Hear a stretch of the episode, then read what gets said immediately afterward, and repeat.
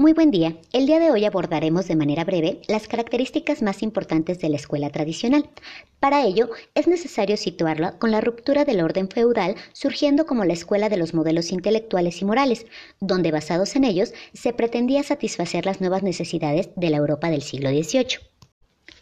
Esta enseñanza comprende al menor como un adulto pequeño que carece de conocimientos y experiencias y que es necesario adaptar a la realidad, por lo cual es introducido a ella por medio del personaje literario, es decir, poniéndole en contacto con las grandes obras que le servirán como modelos óptimos para guiarlos en pensamiento y en actuar, la realidad y el mundo a través de los grandes clásicos.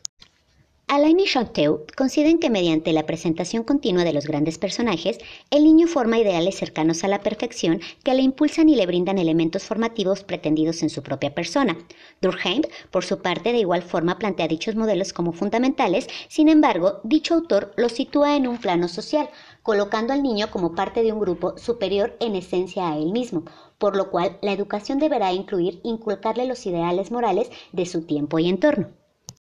Con todo esto, la enseñanza tradicional desarrolla uno de sus elementos más importantes, la imitación, pero además se plantea que en esta dinámica intelectual del niño con las obras hará surgir emoción y alegría a medida que las comprende y se introduce en ella, que a la vez le permite adquirir conciencia de haber adquirido cierto grado de conocimientos. Esta plenitud sentida por el niño se convierte en un punto esencial de la educación tradicional.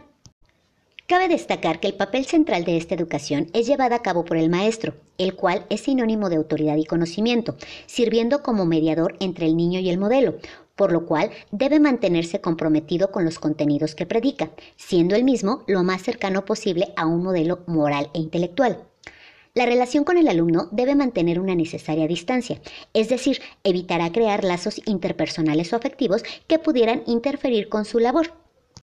La elección y presentación de forma simplificada, graduada y ordenada de los modelos será la manera en que su intervención y dirección brindarán mejores resultados a una mayor cantidad de alumnos. Sin embargo, debe mantener riguroso control y disciplina por el bien de sus alumnos, ya que la inestabilidad infantil los hacen caer en conductas indeseables que deben corregirse oportunamente para que él forme autocontrol.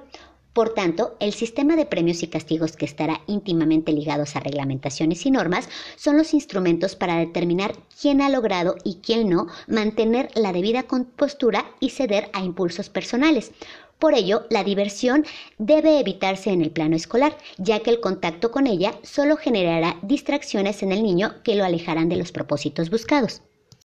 Con todo esto, se mantiene una íntima relación entre la disciplina y la implantación de los valores, que como menciona Durkheim, trasciende a la persona ya que no son voluntades personales y por tanto no sufren variaciones ni persiguen intereses individuales, sino por el contrario, toda la sociedad está regida por obligaciones y reglamentaciones que la hacen posible. De esta forma, la escuela tradicional destaca por presentar normas concretas y detalladas sobre modos correctos de actuar, estudiar, convivir, aprender, por mencionar algunas, que buscan contribuir el desarrollo intelectual, moral y espiritual del menor para que éste pueda ser insertado de la manera menos brusca posible en la realidad.